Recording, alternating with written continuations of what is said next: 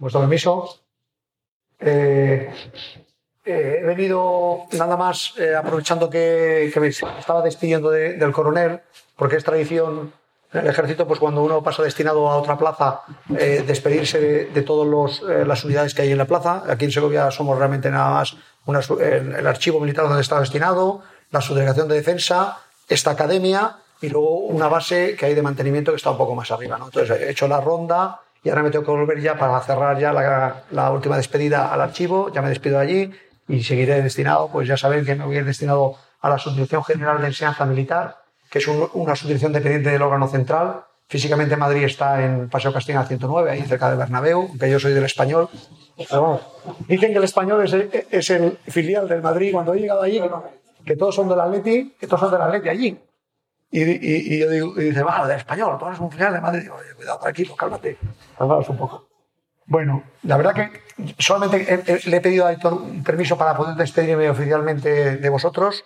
Ha sido de verdad un placer. Eh, para mí también ha sido una pena no poder estar al 100% porque me pilla justo con el cambio de destino. Pero bueno, la jornada de ayer fue bastante intensa también con la comida y pudimos ver, pude ver a, a compañeros que no desde hace mucho tiempo. Creo que esta experiencia que estamos haciendo todos los años es muy bonita, importante, nos volvemos a ver, nos actualizamos de lo que está haciendo cada uno, creamos lazos.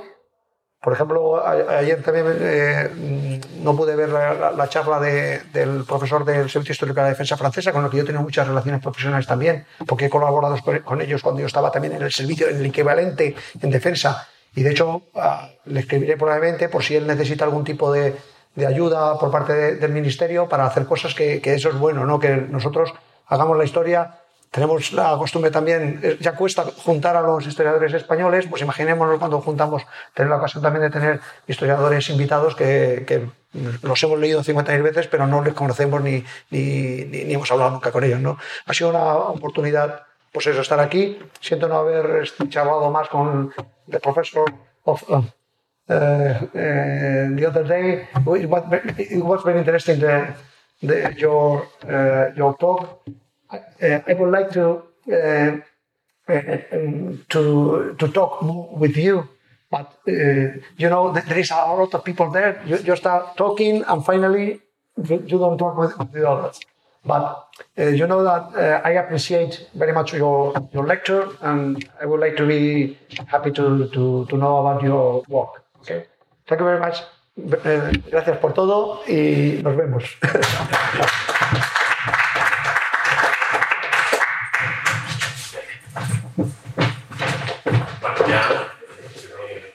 Eh, la última ya ponencia, la de Javier Beramendi. Eh, es difícil calificar a Javier, pero bueno, yo creo que la, la definición correcta sería apasionado por la historia militar, ¿no?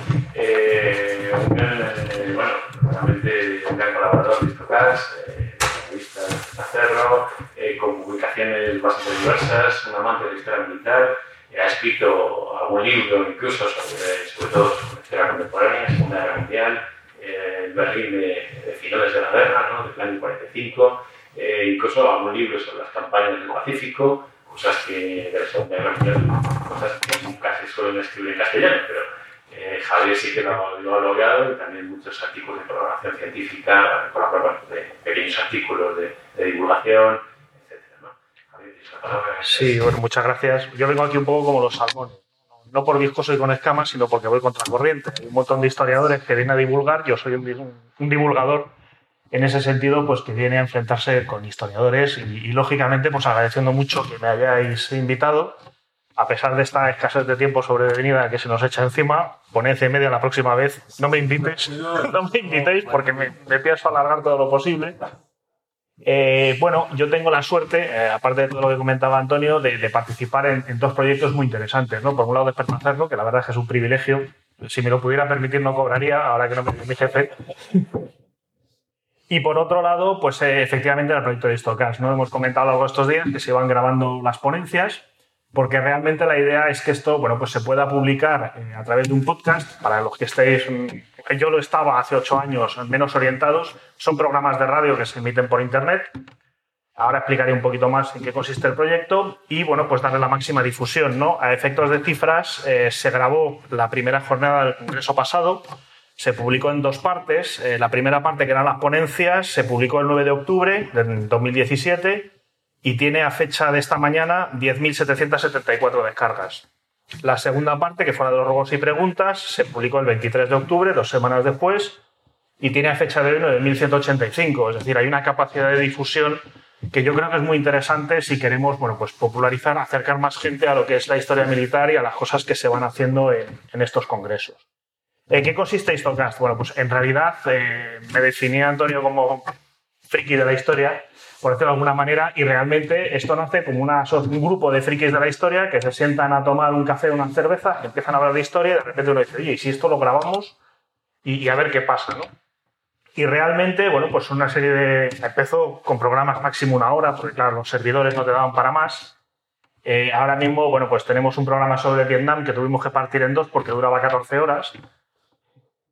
Y uno sobre la batalla de Waterloo, que ese no lo partimos, que son 8 horas y media, es más largo que lo que es la batalla en sí.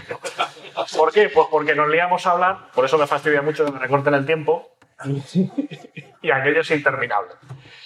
Bien, pues esto empezó a funcionar, empezó a rodar, la gente se empezó a interesar y a partir de ahí, bueno, pues ya establecimos un ritmo. El primer año era todos los lunes, aquello insoportable. Eh, entonces, bueno, pues un lunes sí, un lunes no, vamos sacando programas, digamos, de producción propia y los otros lunes, pues vamos sacando conferencias o este tipo de iniciativas cuáles son un poco las guías que tenemos eh, bueno, pues para contar una batalla. ¿no? Por esto yo lo titulaba de la narrativa a la historia. De hecho, me dijo Aitor, mándame un PowerPoint y luego lo pensé. Digo, si hacemos un, programa de voz y quiero explicar un programa de voz, ¿qué sentido tiene un PowerPoint? Pues absolutamente ninguno. Está medio a hacer, pero lo quemaré esta noche. Eh, un poco el sistema es eh, realmente intentar contar una historia, atraer al lector. O sea, lo que tenemos que tener en cuenta es que, por supuesto, no somos académicos, nos dedicamos a difundir, a divulgar es decir, a poner eh, la historia militar, en nuestro caso, a lo que, al alcance del público.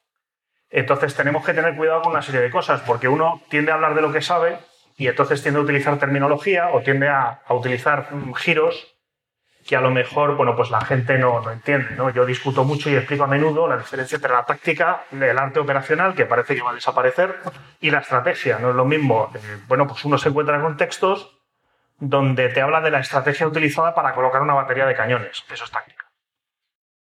Entonces, bueno, pues siempre esta terminología intentamos eh, bueno, pues explicarla lo más posible.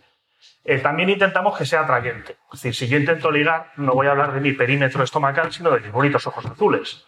Es, es un poco la idea, ¿no? Es buscar estas anécdotas, estas historias que puedan atraer al, al oyente.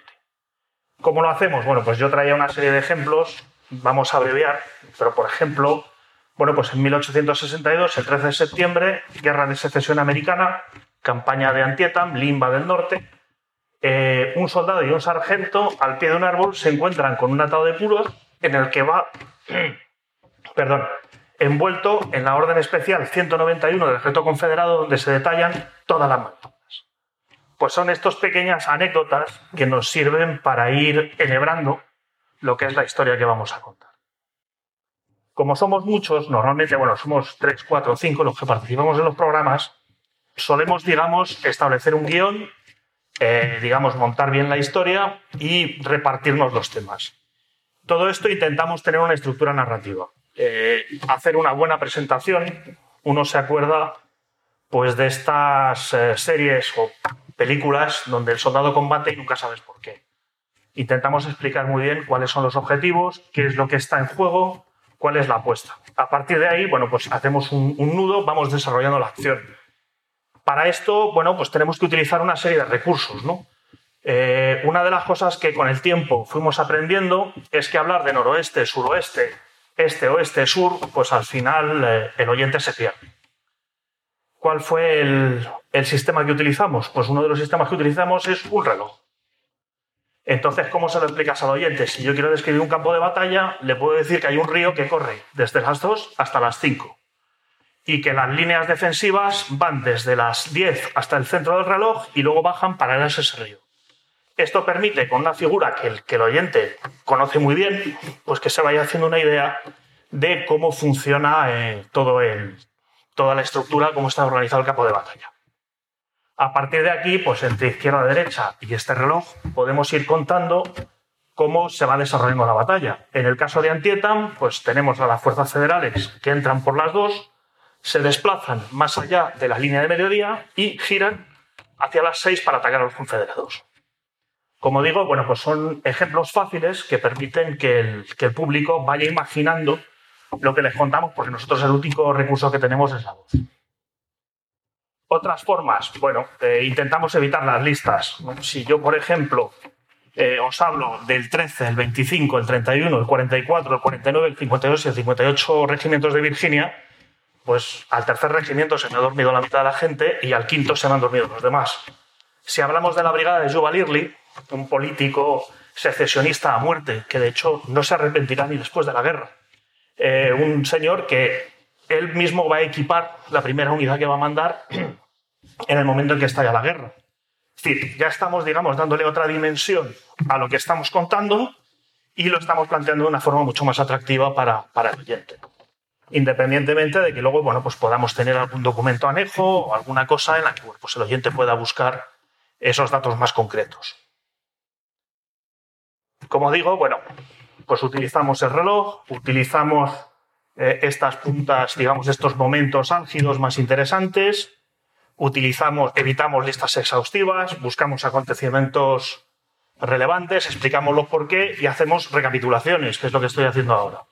Decir, llega un momento en que uno va contando cosas y tiene la sensación de que tú mismo te has perdido. Dice, espérate, ¿por dónde voy? ¿Dónde estamos? Ah, sí, campo de batalla de Antietam. 17 de septiembre de 1862. Estamos en torno a las 9 de la mañana, el segundo cuerpo federal del general Mansfield está atacando hacia el sur. Vale, ya lo tenemos un poco, eh, digamos, más cuadrado. Es lo que hacen muchos documentales eh, cuando te cuentan 10 minutos de historia, ponen anuncios, te recapitulan 8 minutos, añaden dos más, vuelven a poner anuncios, pero digamos que de forma más, más moderada. A partir de aquí, como digo, vamos desarrollando nuestra batalla y jugamos un poco con elementos narrativos.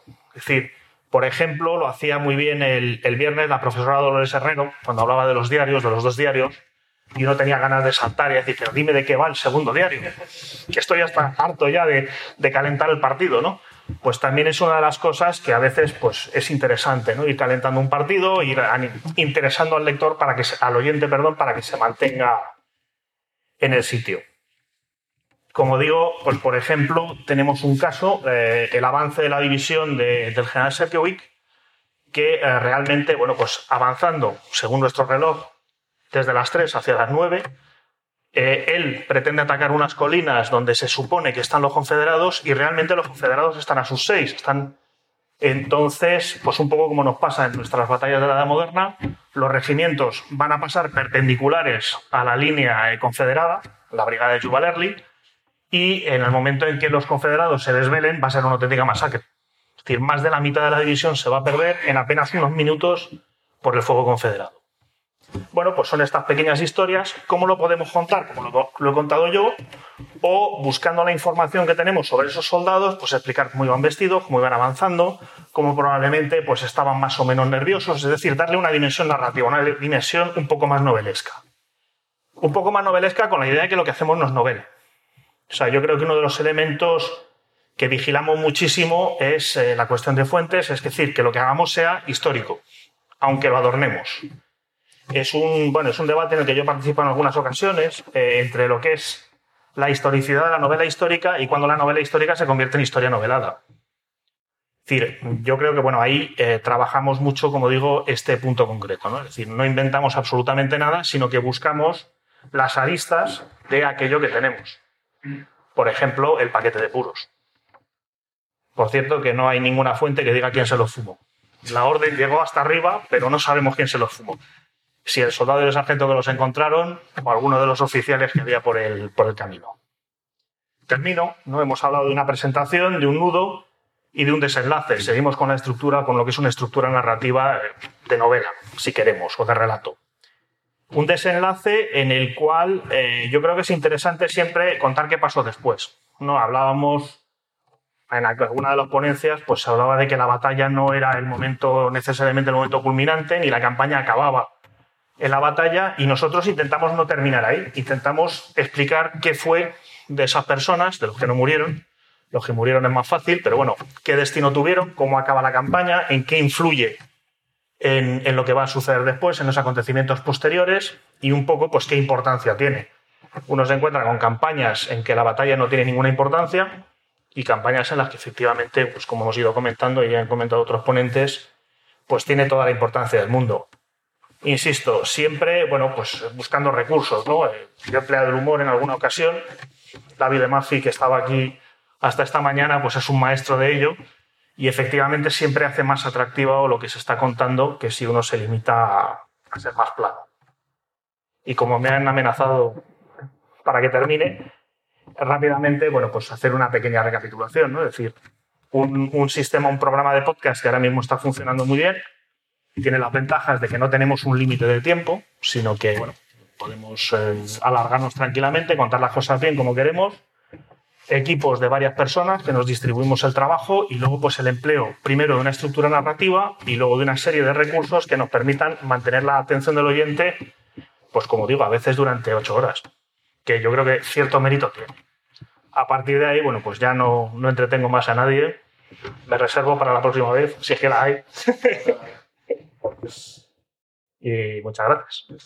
si me lo permitís un segundo, perdón, antes de, de que acabe la intervención Javier simplemente matizar que sus programas, que son mucho más populares que el propio Despertaferro para mi frustración personal, porque me encuentro con muchísima gente, desde el guardia de seguridad de casas en Madrid, que llegamos ahí, somos Despertaferro. Ah, sí, yo escucho Stocast, nunca os he comprado, pero escucho Stocast. Hasta un amigo, un viejo amigo que le perdí la pista hace 10 años y me reencontré con él porque me escuchó participando en un programa de Stocast. O sea, lo escucha la gente más, más insospechada. Pero lo interesante es que no son solo ellos. Eh, eh, tú, Javier, has hablado del equipo que formáis Histocast, que es un equipo muy, muy completo, pero también eh, invitan a que participen en este programa eh, a, especialistas, más allá de vosotros, que decir, y no solo a indocumentados como yo, sino a gente como el propio Agustín eh, Rodrigo González, que ha participado en un gran experto en historia naval, que ha participado en, un par de ocasiones, por lo menos, en nuestro programa, y algunos más, quiero decir que, que es un programa que tiene un nivel. Sí, bueno, en ese sentido intentamos variar y luego, sobre todo, cuando uno cuando tiene la posibilidad de contactar con una figura importante, pues siempre es más que bienvenida. Los problemas técnicos a veces son la más de curiosos. nosotros grabamos cada uno de nuestra casa a través de programas especializados. Ahora se han caído, grabamos a través de Skype.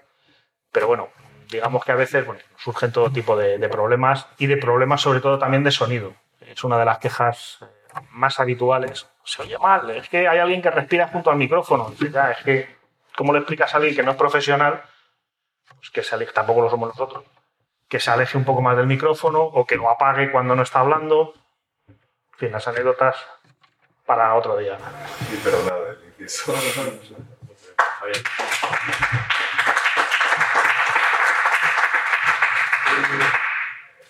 Pues, eh, la el Congreso Renovar y Difundir la Historia Militar, la batalla como protagonista de la historia, en 376 palabras, cual lo que marca mi, mi discurso del gol que va a ser, por lo tanto, prometo, celebre.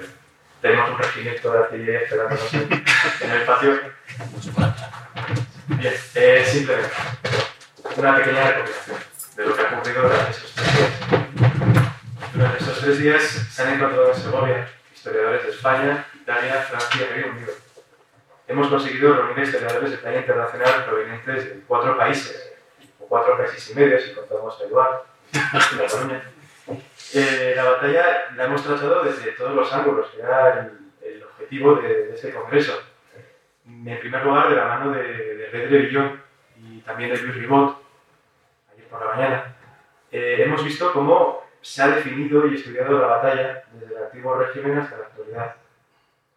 De la mano de Carmen Sanz y de Dolores Herrero mm, hemos podido acceder a la intimidad de los españoles, que tanto en el siglo de oro como en la gran independencia. Vimos cómo Lope de Vega representó Luche y también vimos cómo personas que vivieron las guerras napoleónicas escribieron unos diarios y nos contaban de primerísima mano cuáles eran sus experiencias, lo cual es impagable también, gracias a Javier Gómez y a Javier Belamendi, eh, hemos conseguido tener la visión desde, desde el mundo editorial, desde Despertaferro, y también desde los podcasts, que es una herramienta maravillosa, que además yo creo que lo hacemos aquí mucho, nos los descargamos y los vamos escuchando, tal vez no las ocho horas seguidas, pero por pequeñas entregas que, que hacen una labor de difusión increíble y bueno, y en, gracias a Despertaferro tenemos una revista que está en todos, y una editorial eh, que está en todos los kioscos y en todas las librerías de España, cual es, es un éxito espectacular. También gracias a Iván Martí, a Agustín González Enciso y a Miguel Ángel Melón durante la sesión de esta mañana, hemos visto la cantidad de recursos que hay que movilizar y la multitud de, bueno, las interacciones y procesos que tiene que haber con las élites locales y con el sector privado para poder mm, siquiera plantear una campaña y desde luego que esa batalla o esa serie de batallas pueda tener lugar. Algo que por, por lo general muchas veces los que además, en especial los que nos centramos en la historia militar, solo lo militar, hemos pasado por alto y se ha pasado por alto y a veces no nos damos cuenta y ya considerábamos por la, desde la organización que era tremendamente importante invitar también a, a gente que ha investigado la frontera, que ha investigado bueno, la historia militar, pero también la historia económica, para que nos aportasen esa visión. Y también gracias a Peter Wilson, a Antonio José Rodríguez Hernández de David Mafi, en la sesión de ayer sobre las batallas en el siglo XVII, bueno, hemos podido ver la intrahistoria que tiene la victoria y la derrota. En este caso, en el siglo XVII, eh, Mafi nos hablaba de, de las rencillas ¿no? que había entre Turén y Condé, eh, que fueron tan importantes, ¿no? por ejemplo, en la campaña de Valenciennes. Eh, vimos cómo, también con Antonio, cómo las, se, las relaciones de hechos nos planteaban la, desde el lado portugués y el lado castellano, bueno, cómo era la derrota, cómo era la victoria, unos daban unas bajas, otros daban otras, lo cual, insisto, da una riqueza al estudio de las batallas, al estudio de la historia militar, que es fascinante. Y por supuesto, gracias a Peter Wilson vimos cómo una batalla como Lutzen no acabó en Lutzen, sino que acabó, todavía sigue. Y tuvo una, un recorrido eh, intelectual impresionante para el nacionalismo alemán, desde la óptica protestante, incluso para el nacionalsocialismo en el siglo XX, y cómo aún hoy se sigue conmemorando esa batalla. Y ya por último, eh, gracias a Francisco Andújar y a Germán Segura, centrándonos en la batalla de Almansa, vimos primero por Francisco Andújar cómo estaba compuesto ese ejército borbónico y gracias a Germán Segura vimos cómo ese ejército borbónico ganó esa batalla. Insisto, hemos visto las batallas, las batallas y la guerra desde casi todas las aproximaciones posibles. Y creo que ese es el camino para seguir avanzando, mostrar la riqueza que tiene este tema y ver cómo se pueden recorrer, insisto, todos los pasos que llevan a la batalla y que siguen, continúan después de la batalla. De manera que insistir en las gracias, en el agradecimiento a la Academia de Artillería, al Ministerio de Defensa y, por supuesto, a nuestro maestro de ceremonias, Rafael Torres, que por desgracia tenía que estar hoy en la Universidad de Navarra, y, claro está, a todos los ponentes y asistentes a este congreso. Creemos que el congreso ha tenido épica y honra. La victoria, como hemos visto, nunca es definitiva. De manera que ya estamos pensando en la siguiente campaña. Eh, creo que los historiadores, al igual que los militares, es una vocación y no sabríamos hacer otra cosa. Somos, somos militares y historiadores y creo que eso se ha visto muy bien durante estos tres días. Insisto, muchísimas gracias por, por la confianza que han depositado desde la Academia de Artillería en nosotros y a todos los que han venido a escuchar las ponencias y a participar. Y esto sigue. El que viene, más. Muchísimas gracias.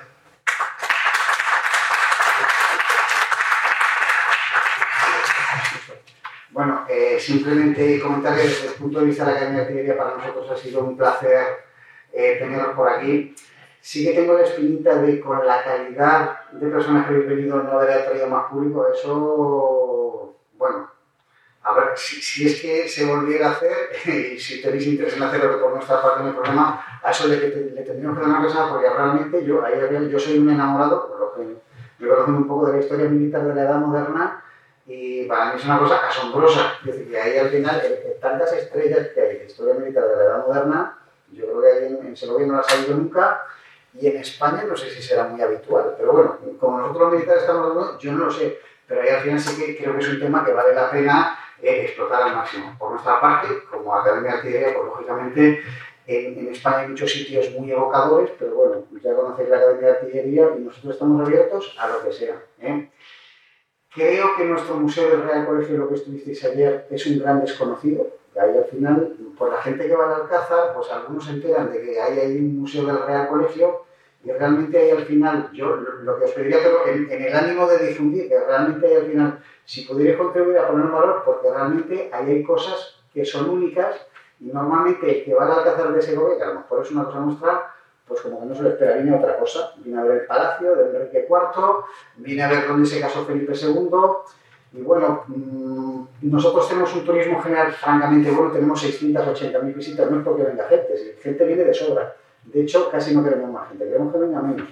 Pero sí que es cierto que selectivamente a mí me gustaría dar un poquito a conocer lo que es el Museo del Real Colegio, porque en eso creo que tenemos eh, algo que, aportar, bueno, pues por el hecho de que la Academia de Artillería pues lleva 254 años aquí, entonces, bueno, pues eso, gracias a Dios, pues nos ha permitido pues conservar, digamos, una tradición material e inmaterial. ¿eh? Ya hablo de aquello del Museo del Real Colegio, pero bueno, aquí está. Eh, sí que me gustaría, aunque yo creo que sois eh, vosotros perfectamente conscientes, yo aprovecho para reiterarlo aquí, es la lucha de la historia contra la narrativa. Eh, aquí al final, con que cuadren las cosas, pues ya está. Y, ahí al final yo espero que no desesperéis porque construir una historia es muy difícil y construir una narrativa es muy fácil. Pues te la imaginas y luego ya vas, vas encajando cosas y sale todo. Y además, encima, si hay algo que no te cuadra, no pasa nada. Lo borras y ya está. Así se construyen las narrativas. Entonces yo lo que os, os, os permito pediros es que no desfallece, es decir, que ahí al final es que hay que enfrentarse con las contradicciones, porque hoy día es tan fácil, y hablamos de, narrativa, de construir un relato. Yo creo que un historiador no construye un relato, la, la realidad es muy compleja, hay que hacerla inteligible, pero yo veo que hoy se le dan unos machetazos enormes y ahí al final te sale una cosa muy rara.